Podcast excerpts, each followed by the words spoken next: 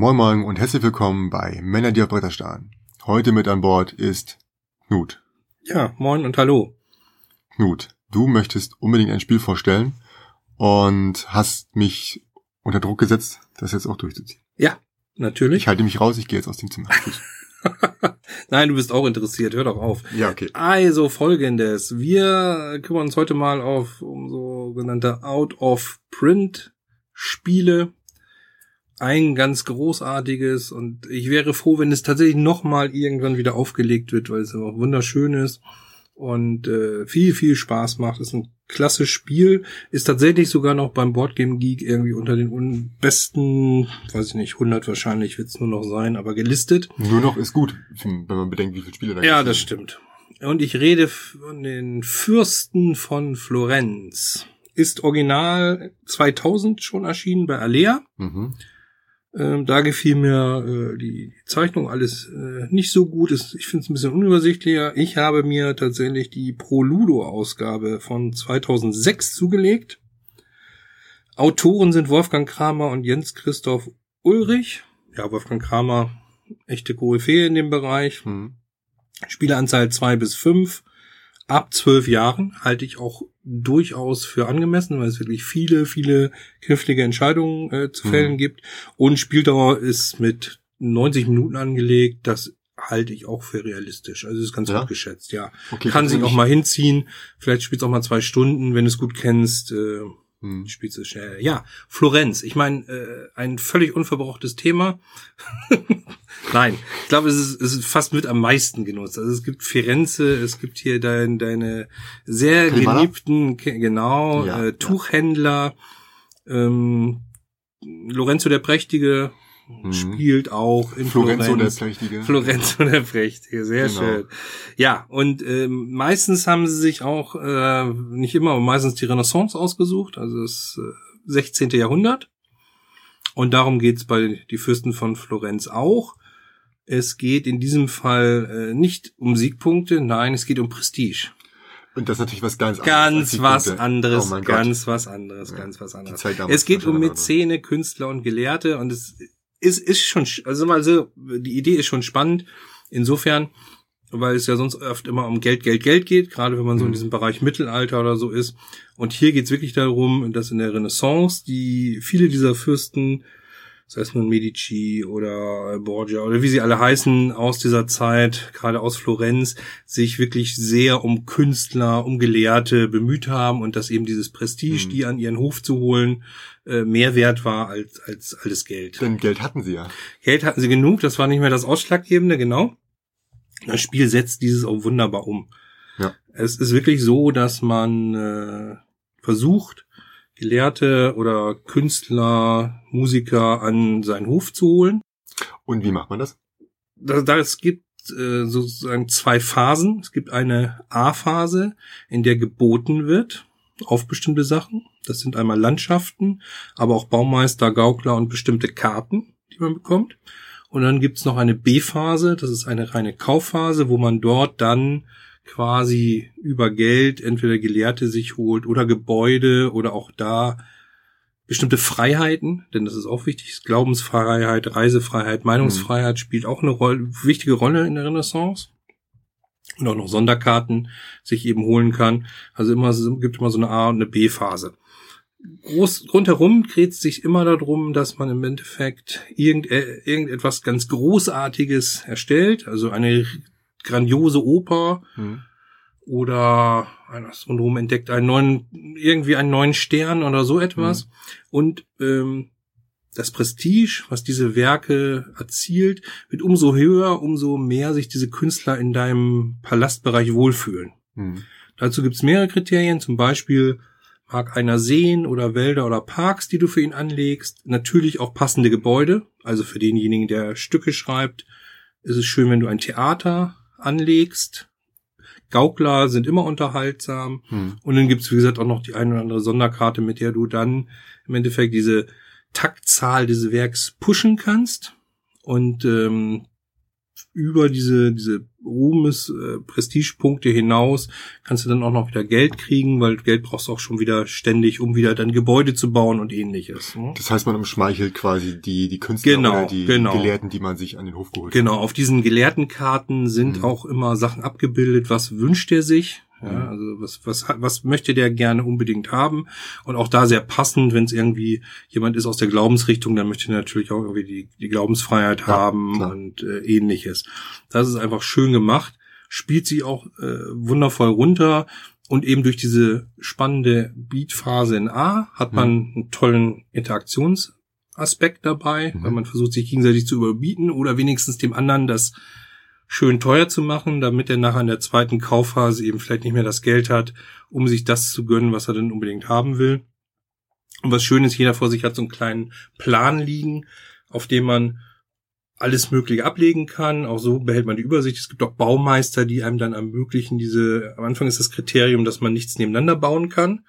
Und auch das wird durch den Baumeister besser. Dann darf man auch angrenzend bauen Hm. ähm, und eben die Gaukler dort einsetzen und dein dein dein Palast ist so äh, auf diesem Tableau drauf und darauf entsteht dann auch eben der Park und die Gebäude und so dass du im Endeffekt richtig siehst wie deine deine Landschaft da wächst und gedeiht äh, witzig ist, dass sie tatsächlich auch so ein bisschen Puzzle-Effekt haben. Das ist ja was ganz Neues, dachten wir. Nein, Damals, ja. Stimmt nicht.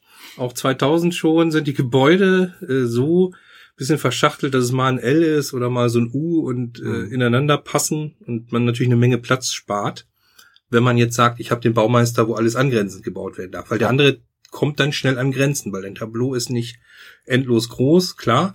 Dementsprechend, äh, wenn du jetzt gerade, die Gebäude gibt's auch in verschiedenen Größen, sehr groß bis klein eben.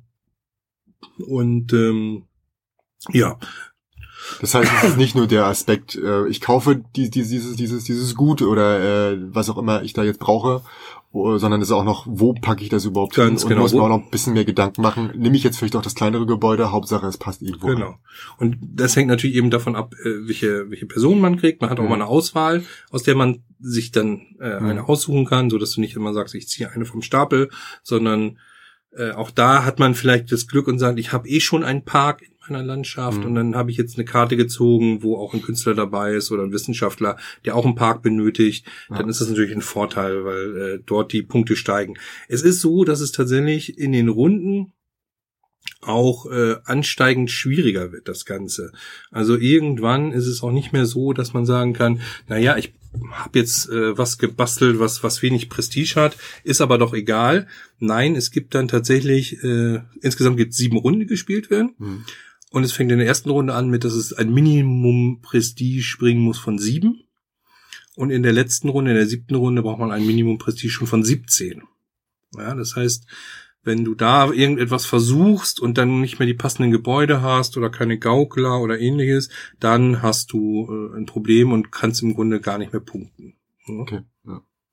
Es gibt dann nämlich auch noch Punkte immer, wer in der Runde da das schönste Werk quasi erschaffen hat, der bekommt dann nämlich immer noch Zusatzpunkte und schreitet dann noch auf der Skala weiter voran, so dass das auch noch ein weiterer Anreiz ist, da möglichst äh, Mhm. gut zu punkten. Behalte ich meine äh, Künstler und Gelehrten? Ja, die behältst du. Man kann tatsächlich nachher auch welche abwerben. Es Mhm. gibt so Karten, mit denen man die abwerben kann und zu sich holen kann, wenn man merkt, als Beispiel, die Karten, die jetzt wahrscheinlich noch draußen sind, würden mir weniger helfen, dann werbe ich den ab bei jemand anders. Dieser Diebstahl ist aber nicht besonders schlimm, weil äh, für den anderen, der hat ja schon seine Punkte mit dem generiert und äh, der zählt dann im, immer noch als äh, außenliegender Künstler äh, oder ähnliches. Okay. Ähm, so kann man sich da auch noch versuchen ranzubauen, um zum, was auch sinnvoll ist, es gibt auch noch mal so eine äh, Karte, die man zum Schluss spielen kann, so eine Art Schlusswertung, wo man auch Sonderpunkte bekommt, als Beispiel dafür, wenn man, es gibt halt so drei Freiheiten, man hat alle drei Freiheiten Mhm. liegen, oder man hat so und so viel große Gebäude gebaut, oder man hat die Variante aus Park, See und Wald gebaut. Dann gibt's, kann man noch mal zum Schluss punkten und das Set ist noch mal so ein so bisschen so Art, das Zünglein ja. an der Waage, wo man vielleicht Mhm. doch noch mal spannend am anderen vorbeiziehen kann, wenn Ja. man sich diese Karte besorgt hat. Gibt immer Kosten äh, für diese Karten eben. Auch das ist schön gemacht. Auf dem, es gibt einen ganz kleinen, aber feinen, äh, neben diesen Tableaus, die jeder einzelne hat, Hm. einen Spielplan, auf dem außen einfach nur so die Leiste, diese klassische Leiste ist äh, mit den Punkten, aber in der Mitte äh, sowohl die der Rundenzähler ist, als auch eigentlich alles wunderbar erklärt ist, was kostet was, in welcher Runde kann man was erwerben Mhm. durch eben diese dieses, dieses äh, ähm, durch die Versteigerung oder eben in B durch den Kauf. Ja. Ich finde äh, die Ausstattung auch wunderschön, muss ich sagen. Ist alles so ein bisschen in so braun-grüntönen gehalten, aber äh, sehr passend zum Thema. Die Karten von den von den einzelnen äh, Künstlern und Gelehrten, die man bekommen haben, sehen sehen echt toll aus. Und insgesamt ist die Ausstattung richtig richtig gelungen. Im Gegensatz zur Alea-Ausgabe gibt's auch noch zwei, gratis zwei Erweiterungen dabei. Einmal kann man nämlich kooperativ so ein bisschen spielen. Da kann man nämlich die einzelnen äh, Palastanlagen so aneinander legen und darf auf die andere Seite rüberbauen mit Einverständnis. Also ein bisschen quasi, äh, dann handelt man aus, auch da wieder schöne Interaktion. Äh, was gibst du mir wieder für? Der andere kann das Gebäude mitnutzen. Manchmal kann man trotzdem noch irgendwie Geld aushandeln oder so. Mhm. Äh, das funktioniert sehr gut. Und sie haben auch noch mal ähm, sechs Charakterkarten, die man so in einer sogenannten A2-Phase spielen kann, die einem eine Muse, ein Kardinal, Prinzessin, Kaufmann, Professor und Bankier, die einem dann gewisse Vorteile bringen. Haben wir bisher selten genutzt, weil ich finde das Spiel einfach so, so rund Ja. und so gut, dass ich es gar nicht brauche. Aber dass sie da noch mal zwei kleine zusätzliche Aspekte mit reingenommen haben, so Mini-Erweiterungen, finde ich trotzdem ganz schön. Also, weil die Vielfalt dadurch noch ein bisschen steigt. Hm. Was hattest du jetzt gesagt? Ähm, Kennerspiel? Also von der, wenn du Ja, sagst, so, definitiv. so ab 12 ist schon, Definitiv Kennerspiel. Also Expertenspiel wäre wär zu viel. ja. Wäre es vielleicht damals äh, vielleicht in Ansätzen gewesen, weil die Komplexität meiner Ja, Meinung nach ist in gestiegen, den letzten ja. Jahren gestiegen. Hm. Aber es ist ein Kennerspiel und es ist ein ganz großartiges Kennerspiel. Okay, schön. Also, und ja, gut, zu Wolfgang Kramer braucht man nicht mehr viel sagen. Es wurde Ja. alles gesagt. Ja, da ist ja schon wirklich mehrfach. Hm. Äh, der ist ja in vielen, vielen äh, Spielen dabei gewesen, die erfolgreich sind. Fürstenkonferenz hat er auch ganz gut hingekriegt. Ja, wunderbar. Also wie gesagt, die Proludo-Ausgabe Ja. vergriffen. Ich denke, die Alea-Ausgabe erst recht vergriffen. Ja. Wir reden hier wirklich so von, von einem Spiel, wo ich mich freuen würde, wenn es mal wieder eine Neuausgabe gäbe, Mhm. weil ich glaube, dass es auch heute noch gut zeitgemäß spielbar ist ähm, und, und einfach vielen Leuten, die es vielleicht gar nicht kennen, großen Spielspaß äh, geben würde. Ne?